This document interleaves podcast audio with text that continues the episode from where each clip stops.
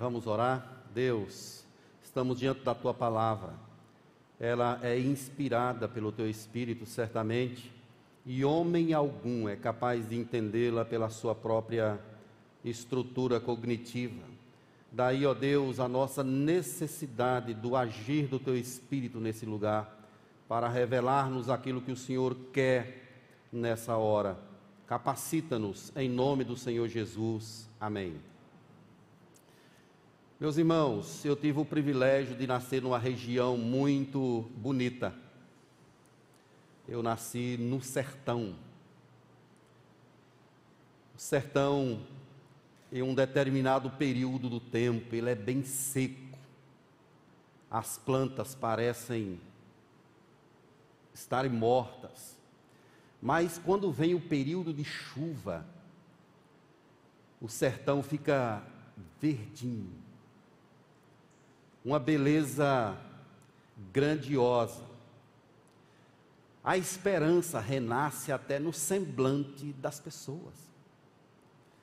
Só quem já conviveu, já viveu no sertão, é sabe do que eu estou falando. É uma experiência maravilhosa, porque em determinados períodos aquilo está em sequidão. Mas de repente, quando chegam as estações, a estação das chuvas, parece haver um milagre uma bênção do Senhor. Quando a gente lê aqui o livro do profeta Ezequiel, especialmente esse capítulo, a gente percebe uma situação semelhante, mas do ponto de vista espiritual. Uma situação seca, morta, de repente a vida chega, a carne, a pele, as coisas começam a acontecer, é um milagre, é uma bênção do Senhor. O profeta Ezequiel, ele está preso na Babilônia. No ano 586, Nabucodonosor levou aí muitos dos filhos de Israel, dos filhos de Judá, melhor dizendo, para a Babilônia. E o profeta Ezequiel é um destes cativos, juntamente com o rei Joaquim, ele é levado para a Babilônia.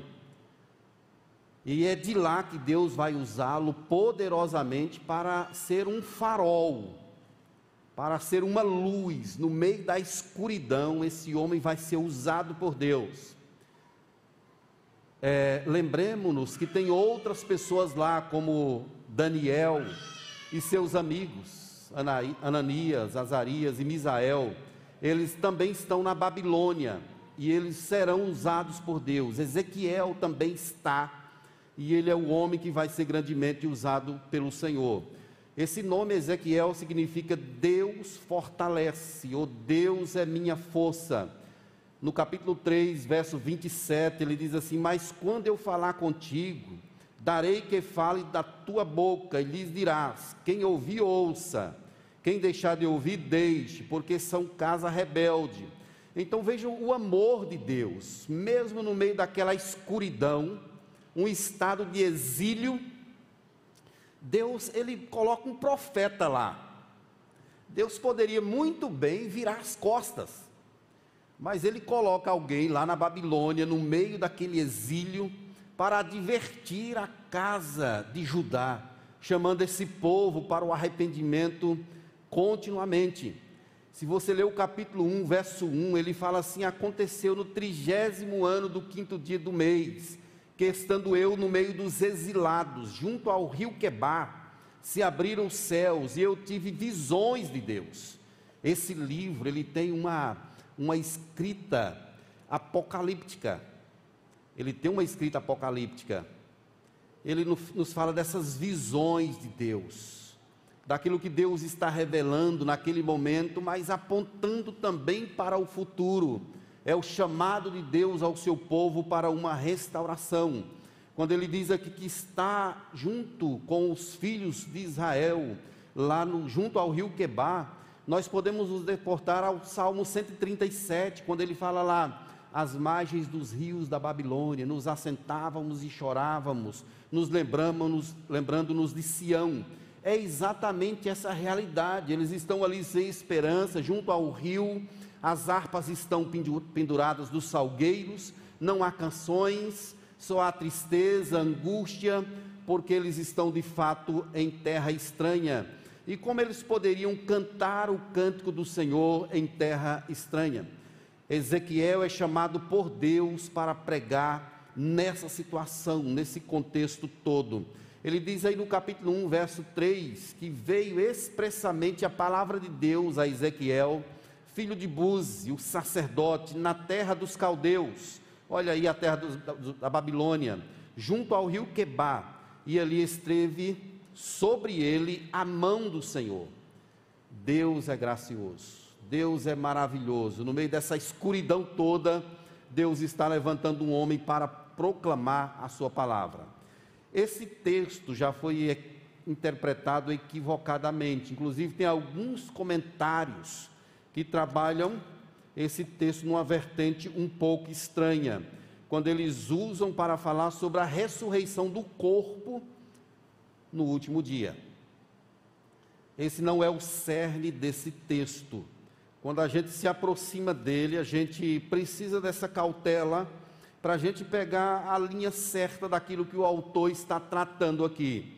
E o ponto que nos faz caminhar na direção certa é o capítulo 36. Esse capítulo 37, ele está conectado ao capítulo 36. Deus está falando de esperança, de restauração.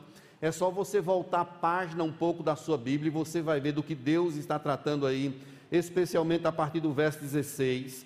Mas eu quero chamar a sua atenção especialmente para o verso número 27, quando ele fala assim: Porei dentro de vós o meu espírito, e farei que andeis nos meus estatutos, guardeis os meus juízos e os observeis.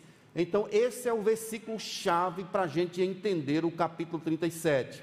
Porei dentro de vós o meu espírito é aqui que está a chave hermenêutica para a gente entender o que o autor está tratando aqui.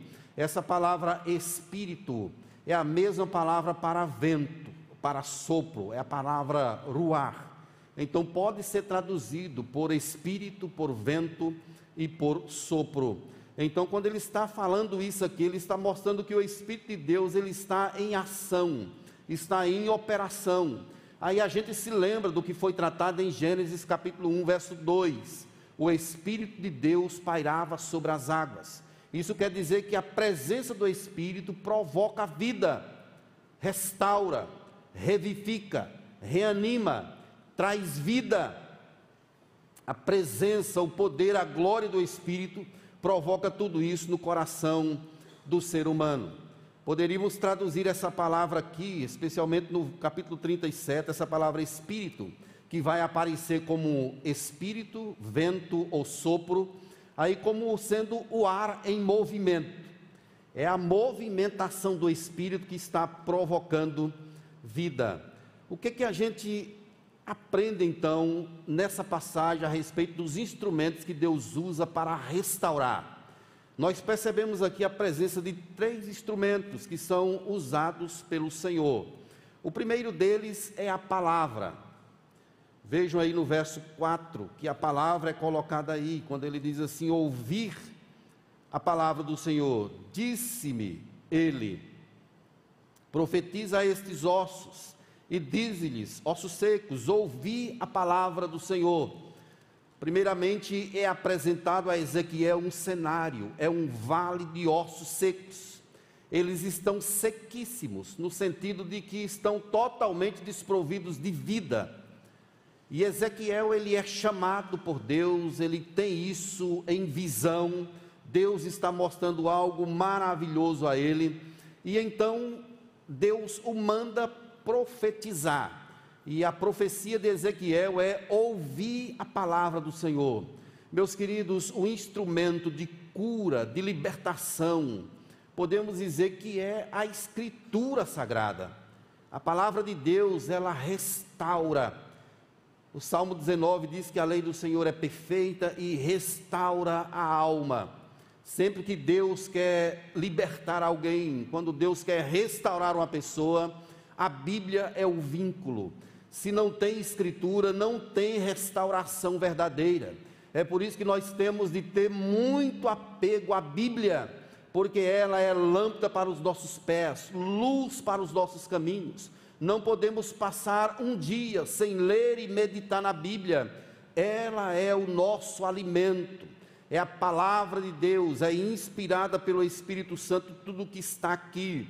Então, a palavra é um instrumento poderosíssimo de Deus para a restauração. Lutero, por exemplo, o grande reformador, ele foi restaurado lendo a Bíblia. Ele leu Romanos 1,17, que diz que o justo viverá pela sua fé. Agostinho de Hipona também teve a sua vida restaurada lendo a Bíblia, em Romanos também, em Romanos 13. Nós fomos restaurados porque a palavra de Deus chegou em nosso coração. Alguém pregou para nós, ou então a gente ouviu a palavra no rádio, na televisão, ou então nós lemos a Bíblia, não há restauração sem a palavra. É por isso que Deus está mandando o profeta aqui dizer a Israel: ouvir a palavra. Quando ele diz isso aqui, ele está trazendo também o fato de que esse povo estava nessa situação porque virou as costas para a palavra de Deus, não escutou, não deu atenção àquilo que Deus estava dizendo e acabou sendo levado para o exílio. Deus mandou seus profetas, Deus levantou vários deles que iam e diziam: Olha, gente, vamos ouvir a palavra, vamos ouvir o que Deus tem a dizer. Mesmo assim, o povo permanecia duro. Dez das doze tribos sucumbiram-se, se perderam no meio da Síria foram tomadas. Somente duas tribos, o reino do sul, ficaram ali, mas assim mesmo, adorando a Deus e adorando a outros deuses, ou a deuses falsos. Mas mesmo assim, Deus, compassivo, longânimo, ele mandava os seus profetas e eles sempre diziam: Olha, assim diz o Senhor, mas o povo não queria ouvir, o povo não deu atenção. Depois de muito tempo, Deus então suscita a Babilônia, Nabucodonosor, chamando ele de meu servo, meu eleito, meu escolhido. Deus suscita esse homem para levar essas, essas duas tribos cativas. E lá eles pagam um preço por não ter ouvido a palavra de Deus. Esse é um instrumento poderosíssimo de Deus de restauração. A Bíblia mas é colocado aí um outro instrumento, que é o próprio Espírito. E esse assunto desse texto de Ezequiel 37 fala exatamente a respeito dessa pessoa, da presença do Espírito Santo, que age, que provoca vida, que restaura, que restabelece então, quem faz a coisa acontecer mesmo é o Espírito Santo. Ele pega a palavra e aplica no coração das pessoas que foram vistas por Deus antes da fundação do mundo. Sem o Espírito não tem vida. A presença dele é fundamental. Se eu ou outro pastor passasse aqui a noite toda conversando com vocês, pregando, de nós mesmos, não há vida. Só há sentido porque o Espírito Santo aplica a palavra em nosso coração e ela cumpre o propósito para o qual fora designado. Daí a nossa necessidade da presença do Espírito. Ele está conosco, mas devemos clamar a Ele, buscar essa unção dEle, esse poder dEle, essa graça dEle, para que a palavra de Deus seja vivificada em nosso ser dia após dia. O Espírito é quem provoca a vida.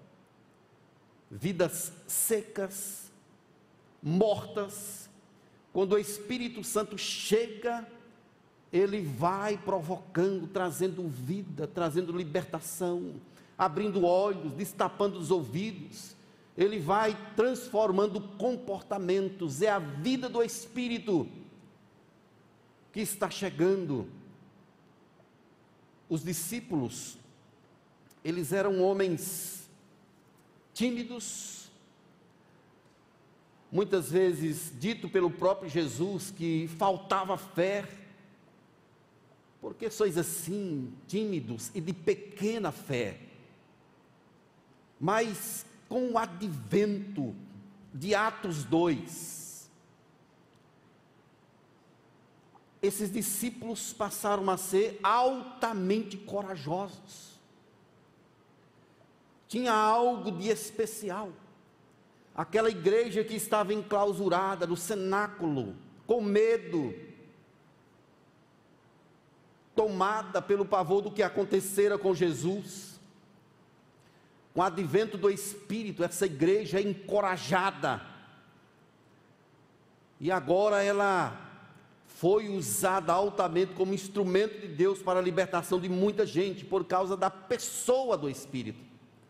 O Espírito quem abriu o coração de Lídia para crer. Foi ele quem abriu o coração de Paulo. Ele esteve presente na obra missionária lá na libertação do carcereiro, na restauração de Simão o mágico. É a presença do Espírito Santo que faz a coisa acontecer. E nós temos de clamar a Ele, pedir ao Senhor esse revestimento.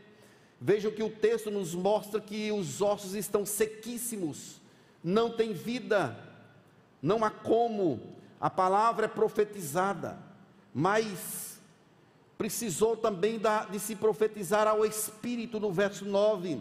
Então ele me diz: profetiza ao Espírito, profetiza ao Filho do Homem, e diz-lhe: Assim diz o Senhor Deus: Vem dos quatro ventos, ó Espírito, e assopra sobre esses mortos, para que vivam. Isso é um chamado para aquele que pode doar a vida Queridos irmãos, por mais seca que seja a pessoa do ponto de vista espiritual, por mais que a pessoa tenha um coração de pedra, se essa pessoa receber o toque do Espírito, ela é transformada. Esse chamado do Espírito, ele é irresistível. Ele quebra coração de, de pedra ele transforma a vida das pessoas. A presença desse Espírito transformou a minha vida e transformou a sua vida. Então vejam só esses dois instrumentos grandiosos: a palavra e o Espírito. Quando nós nascemos, nós já nascemos com uma semente, nós nascemos com uma marca.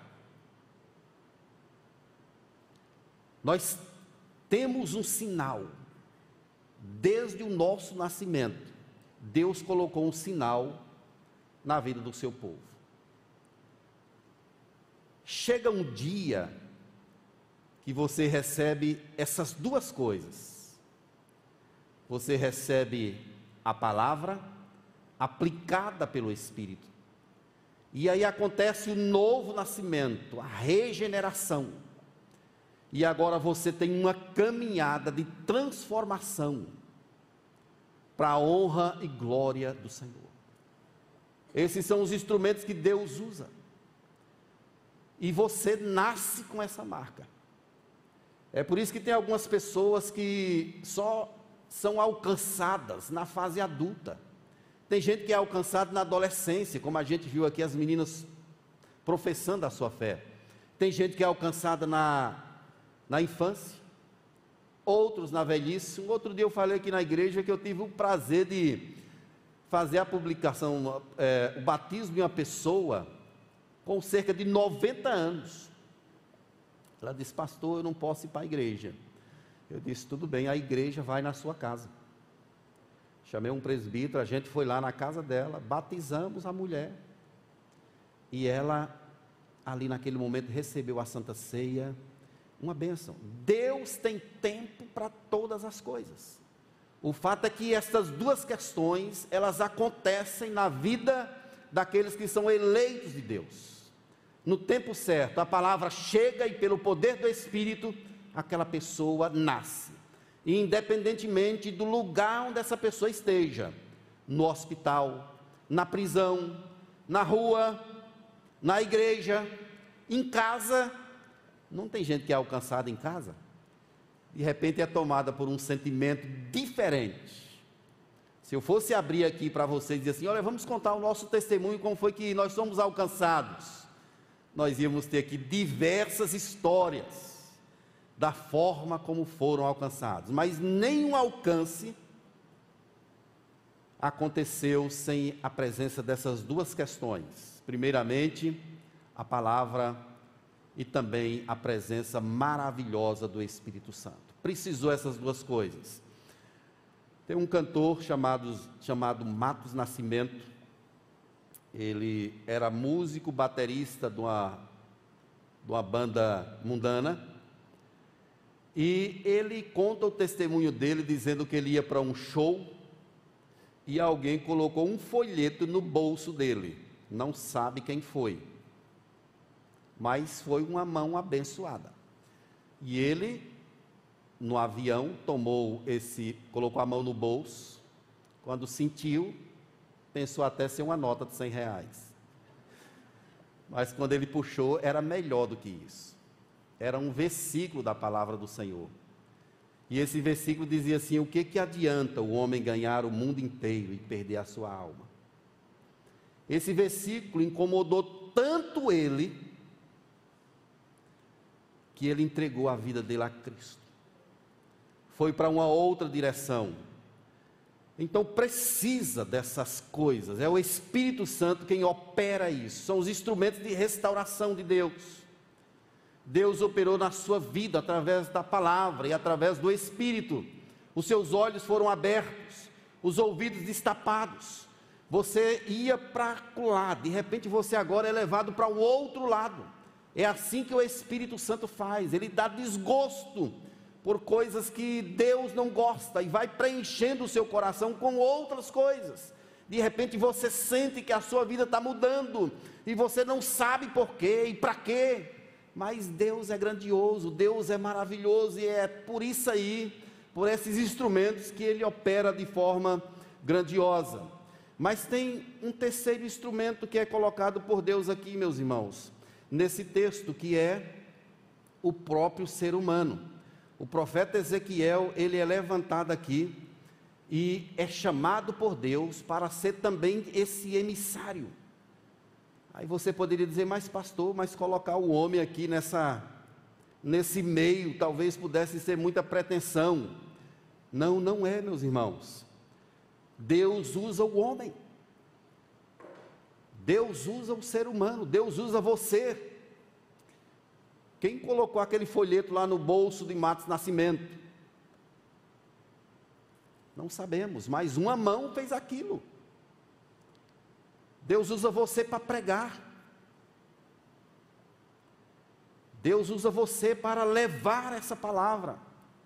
É o grande instrumento de Deus, é o ser humano. Deus pode alcançar alguém usando você, e como Ele tem feito isso através de inúmeras pessoas colegas de trabalho, faculdade, escola, de repente estão ali aperreados, angustiados por uma ou outra situação, e você leva a palavra de Deus, e quem sabe aquela pessoa tem um novo nascimento, um momento de encontro com Deus.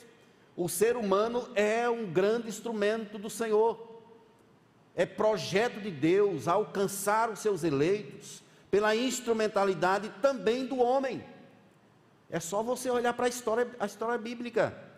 Você vai perceber que Deus chama Noé, Deus chama Abraão, Deus chama Ló, Deus vai chamando os seus instrumentos, Deus chama Davi, e assim Deus vai atuando através do homem, de mim e de você.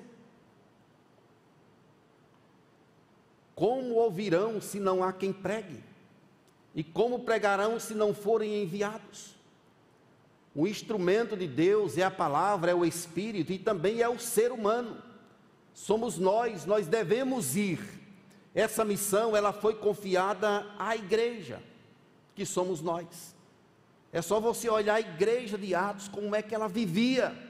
Ela vivia com a palavra, ela vivia sobre a égide do Espírito Santo mas era uma igreja disposta aí a anunciar esse evangelho. É o que Filipe faz com o eunuco. Deus queria alcançar aquele homem. E o Espírito Santo é bem claro no texto quando ele impele Filipe a sair de, uma, de um lado para ir para outro. E aquela pessoa vai andando num carro e Felipe vai correndo. Felipe dá um pique. Ele vai lendo o texto do profeta Isaías, ele não está entendendo.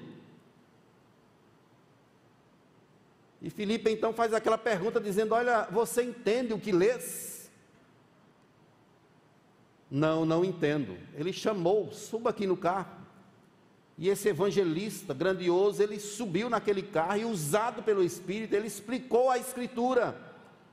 E aquele homem foi batizado, foi regenerado. É assim que Deus faz, meus irmãos, Ele usa pessoas, Ele usa a mim, Ele usa você, então você precisa se colocar sempre à disposição de Deus e aproveitar as oportunidades, pregando o Evangelho em tempo e fora de tempo. Deus chama Ezequiel aqui. Deus precisa do homem? Sim. Ele poderia fazer por outros meios. Se ele quisesse, ele faria através dos anjos. E olha que foi um caminho que os próprios anjos anelaram para escrutar. Mas Deus reservou para nós, pessoas de barro, frágeis, pequenas, para que a gente vá e anuncie esse evangelho do Senhor e o Espírito Santo, pela pregação da palavra, vai restaurando quem Ele quer. É por isso que Ezequiel está lá naquele exílio, para profetizar a palavra do Senhor, para dizer: ouçam, voltem, não façam isso, virá um tempo de grande restauração. Então, esses são os instrumentos de Deus, meus irmãos: a palavra, o Espírito e também o homem nós percebemos nesse texto aqui a promessa sobrenatural de Deus, é a promessa de restauração. Essa lição ela está demonstrada aí no capítulo 36 e também no 37. É Deus quem está operando, assim diz o Senhor. Esses ossos, diz o verso 11, é a casa de Israel, está morta. Deus pergunta a Ezequiel: Olha, será que esses ossos poderão reviver? Ezequiel ele não se atreve a responder, ele diz assim somente: Olha, Senhor, tu sabes. Ele é esperto, ele não entra no mérito, ele apenas como se ele devolvesse a pergunta para Deus. ele não foi precipitado ao dizer assim: Olha, Senhor, certamente. Ele poderia ter dito isso, mas ele diz assim: Tu sabes. Quando ele fala isso, ele está devolvendo a pergunta a Deus, ele sabe que Deus é poderoso para fazer grandes coisas, o que ele quisesse. É nesse sentido que Ezequiel é chamado para contemplar a realização do grande projeto restaurador de Deus. Olha o verso 12 aí na sua Bíblia, quando ele fala assim: Portanto, profetiza e diz-lhe: Assim diz o Senhor: Eis que abrirei a vossa sepultura e vos farei sair dela, ao povo meu, e vos trarei a terra de Israel. Deus está prometendo aqui, primeiramente, restauração do povo à terra.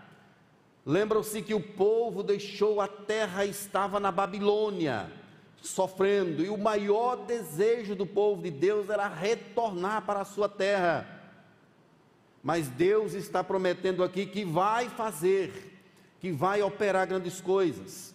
Uma segunda promessa de Deus aí, especialmente no verso 12 e 13, é que Deus transformará a morte, Deus tirará a morte e vai trazer vida para o povo. Verso 13 Sabereis que eu sou o Senhor quando eu abrir a vossa sepultura e vos fizer sair dela, ó povo meu.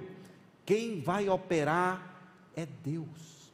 Ele está no controle de todas as coisas, ele vai tirar a morte, vai trazer vida. Lembram-se do sertão que eu contei no início?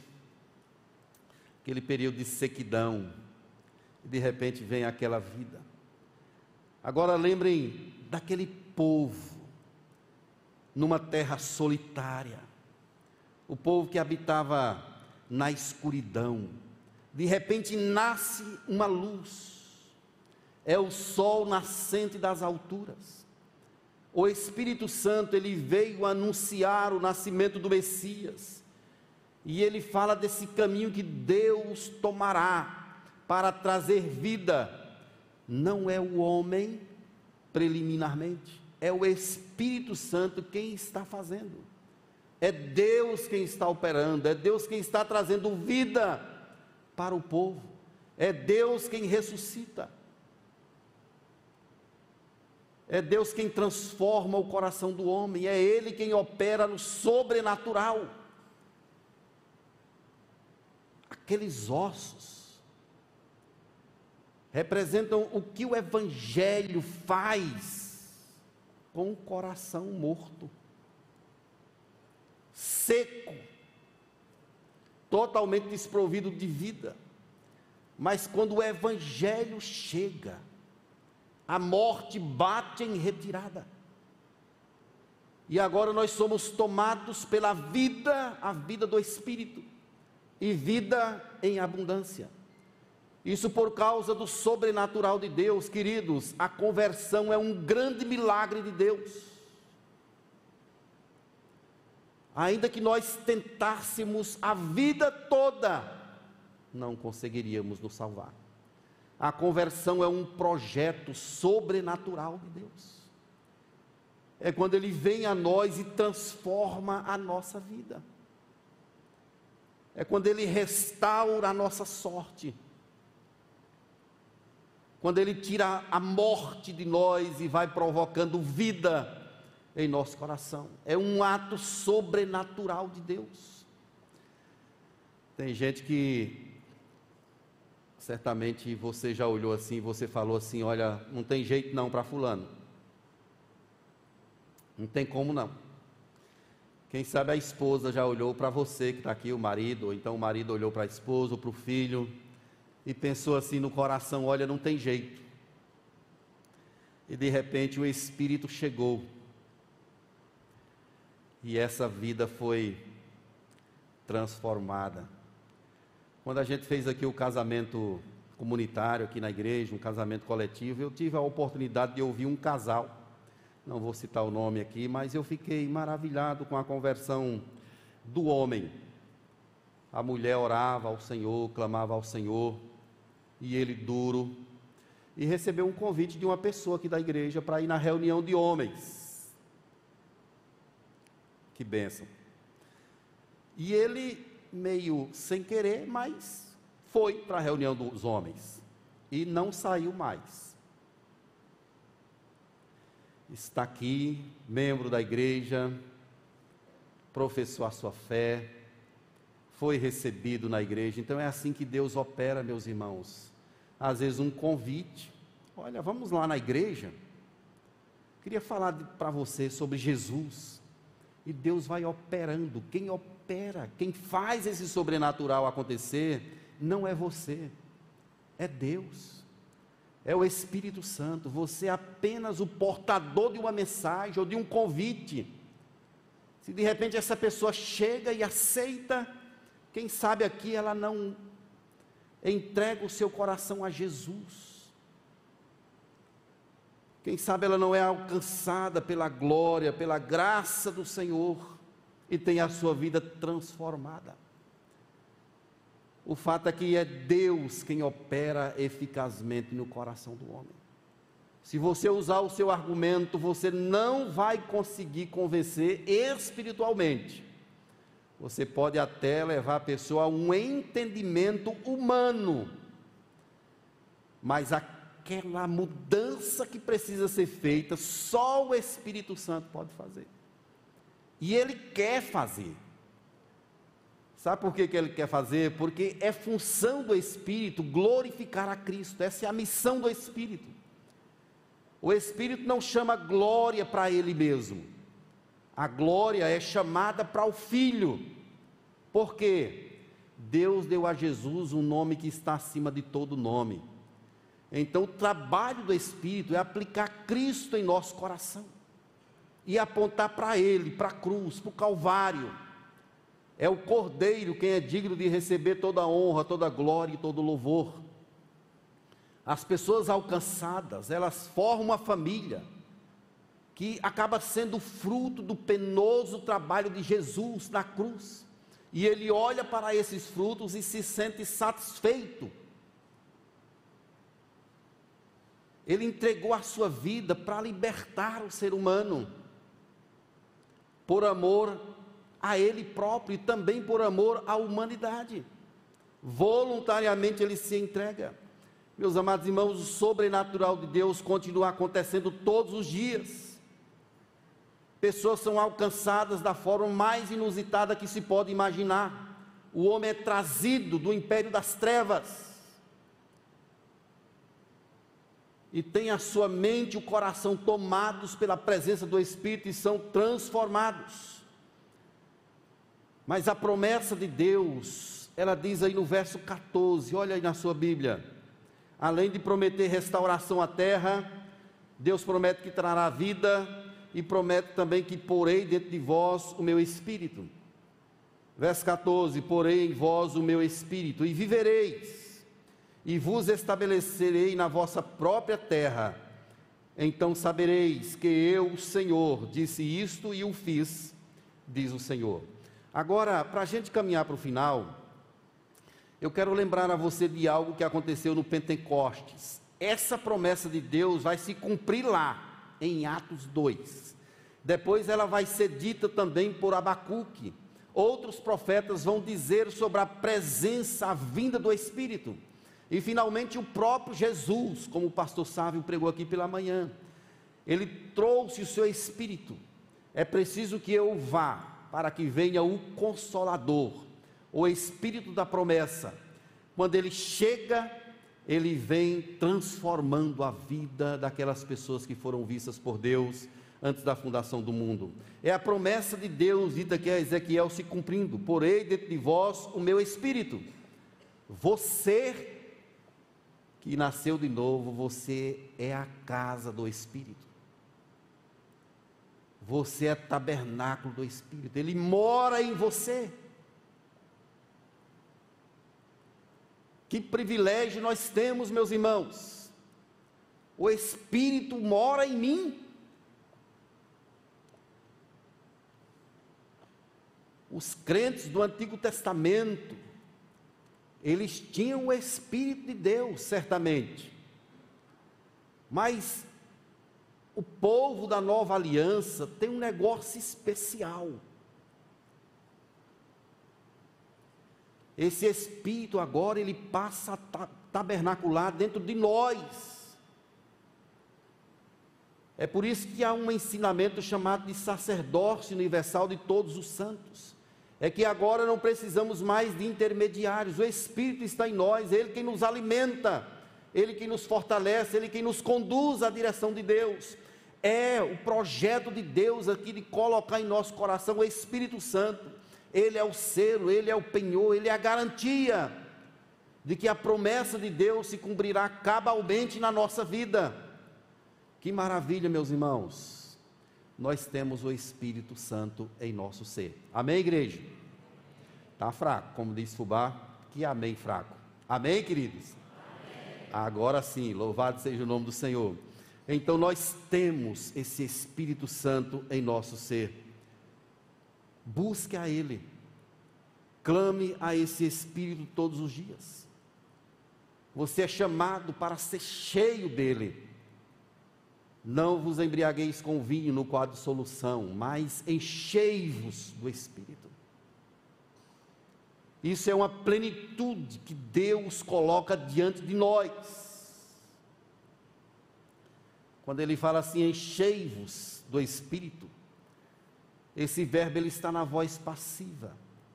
É que você deve estar de coração aberto, buscando as coisas de Deus através da Bíblia vivendo em obediência, para que de fato você seja cheio desse Espírito grandioso que te conduz no caminho de Deus, sempre na direção de Cristo Jesus. Então, meus queridos, Deus usa instrumentos para restaurar as pessoas. Ele usa a palavra, ele usa o seu espírito e usa você, usa a mim, ele usa o homem como instrumento poderoso. Mas lembremos-nos sempre que o sobrenatural, quem opera é Ele próprio, para a glória, honra e louvor dele. Que Ele te abençoe em nome de Jesus e que você seja um crente cheio do Espírito, para a glória de Cristo Jesus. Amém?